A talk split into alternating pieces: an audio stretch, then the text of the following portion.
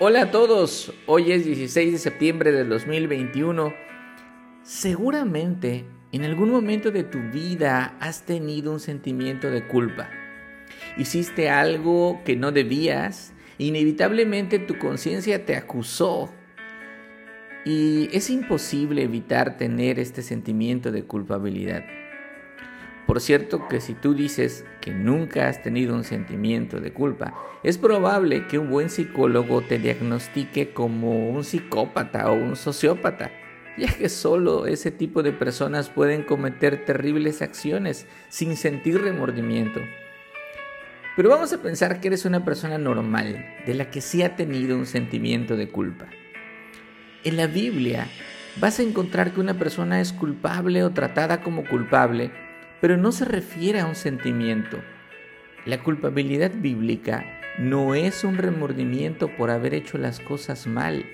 La culpabilidad bíblica no es Pepe Grillo diciéndote que te has equivocado. Estamos leyendo el libro de Levítico, llegamos al capítulo 5 y precisamente en este capítulo se menciona mucho el tema de la culpa.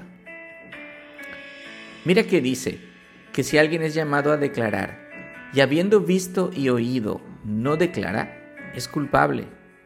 Si alguien toca algo o alguien inmundo pero no se da cuenta, es culpable. Si alguien jura precipitadamente sin darse cuenta, es culpable. Si alguien peca involuntariamente contra las cosas de Dios, es culpable. Pero mira el versículo 17, estoy leyendo la nueva Biblia de las Américas.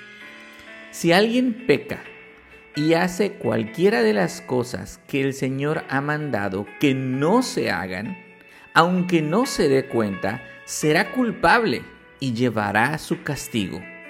Repito, será culpable y llevará su castigo. Pero ¿qué significa entonces ser culpable ante Dios?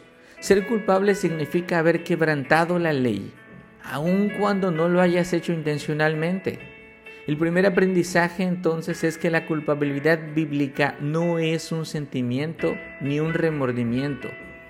Ser culpable significa infringir la ley de Dios y por lo tanto merecer un castigo. Te voy a poner un ejemplo. Vas manejando tu auto en la carretera, escuchando tu música favorita y no te das cuenta que el velocímetro ha excedido los 100 kilómetros por hora. Y de repente escuchas un Ah, no. Una patrulla. Has quebrantado la ley que dice que no puedes ir a más de 80 kilómetros por hora en esa zona. Has infringido la ley por lo tanto eres culpable. Sabes que mereces una multa. Hay tres cosas que puedes hacer. La primera, le inventas una buena excusa al policía tratando de justificarte.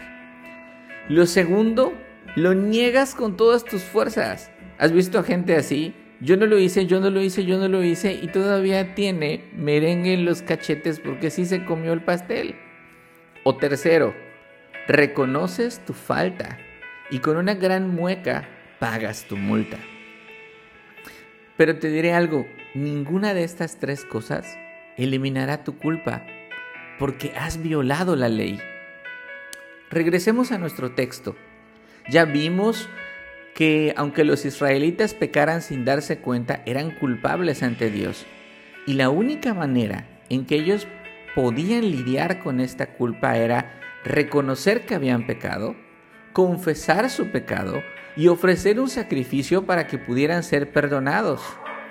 Como verás, casi todo debía ser purificado con sangre, y sin derramamiento de sangre no hay perdón de pecados. Y esta es la solución, mis amigos. Solo el perdón puede eliminar tu culpa. Tú sabes que has ofendido a Dios. Tú sabes que has pecado. Pero porque no hay nadie en este mundo que pueda afirmar y demostrar que ha llevado una vida perfecta y sin pecado. Así que eres culpable ante el tribunal de Dios. Un día rendirás cuentas ante su presencia y entenderás que tus ridículas excusas y tu negación no te servirán de nada. Mucho menos podrías pagar con tu esfuerzo lo que le debes a Dios. Pero hay una buena noticia, Cristo ha derramado su sangre para el perdón de tus pecados. Él es la única solución para tu culpabilidad. Reconoce que has pecado. Arrepiéntete sinceramente y dirígete con fe al pie de la cruz del Señor. Solo su perdón te liberará del castigo que mereces pagar por tu culpa. Solo a través del Señor Jesús puedes ser purificado, perdonado y restaurado a una relación de amor con Dios. Acompáñame a orar. Bendito y alabado sea tu nombre, Padre Eterno. Hoy estoy delante de ti para darte gracias, para reconocer tu amor y tu bondad hacia mí que soy pecador. Tú conoces mi corazón y yo no tengo excusas para justificar ninguno de mis pecados ante ti.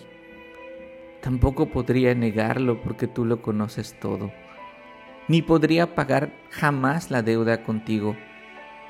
Así que mi Señor, hoy te doy gracias por haberme perdonado y purificado mediante la preciosa sangre de tu Hijo Jesucristo. Te ruego me ayudes a permanecer en Él, en el nombre de Cristo. Amén.